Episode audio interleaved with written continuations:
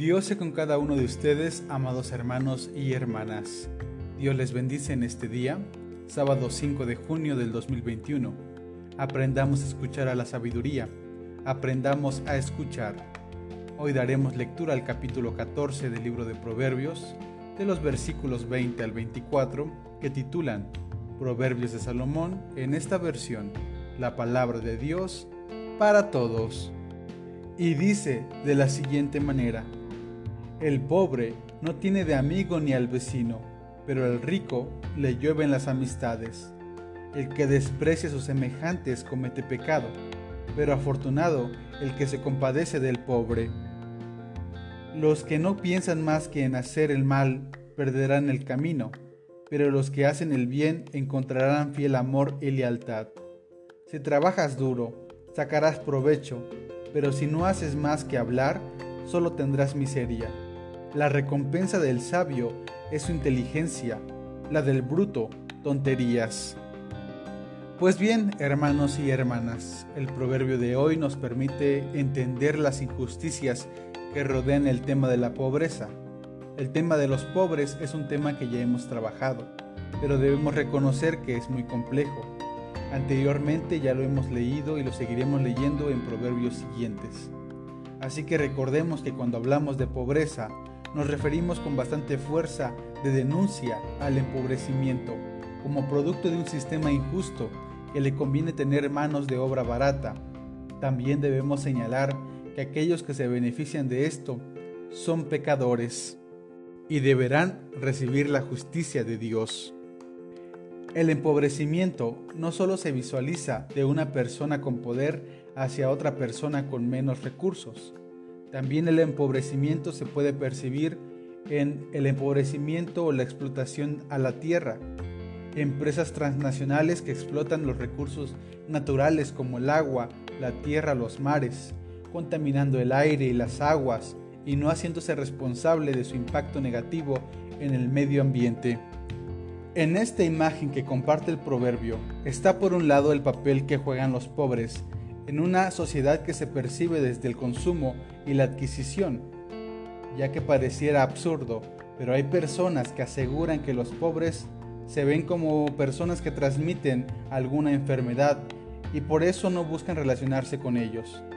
Nadie se quiere relacionar con los pobres hasta que necesitan de ellos. Dice el proverbio, los pobres no tienen amigos ni siquiera al vecino. Sin embargo, un escenario diferente se percibe con los ricos. Aunque estos suelen ser bastante torpes según el proverbio, todos los buscan, ya que todos ambicionaron con ser ricos en algún momento de su vida. Hay muchas personas que los buscan, pero más que buscarlos a ellos, más que buscar una amistad y su acompañamiento, buscan su dinero, buscan un estatus, buscan el poder. Por eso hay un contraste muy marcado en el primer versículo, y por desgracia es muy constatable en muchos ambientes.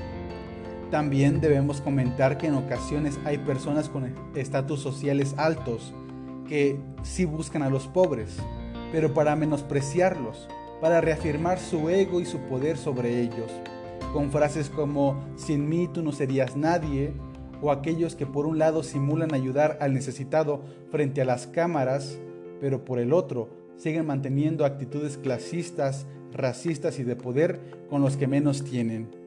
Si bien debemos entender que la solidaridad y el compartir son actitudes y acciones que deben hacerse realidad, deben hacerse visibles para auxiliar a los pobres, nuestra tarea en conjunto es luchar porque ya no haya empobrecimiento. Pero para que esto sea posible, debemos luchar contra la injusticia, contra la crueldad humana, romper con estas estructuras a las que les conviene que haya pobres en el país o en nuestra región. También el proverbio nos advierte que entre los pobres hay discusiones y desacuerdos, situaciones inhumanas bastante difíciles. Sin embargo, no debemos olvidar que son el resultado de sistemas injustos que los han llevado a estas acciones. Pero también debemos reconocer que todas las personas tenemos una parte de responsabilidad hasta cierto punto. Por eso el proverbio nos señala que es importante también trabajar y esforzarse por generar un recurso propio.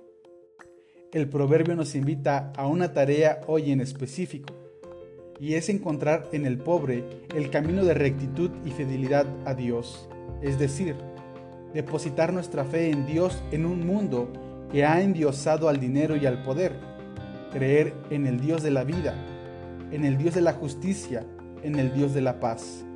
Creer en Dios en un mundo que idolatra el dinero es un acto profético que nos puede ayudar para no caer en las garras de la injusticia y la miseria. Que Dios nos dé la fuerza para confiar más en Él y que nos olvidemos de confiar en el dinero. Dios sea contigo. Bendiciones.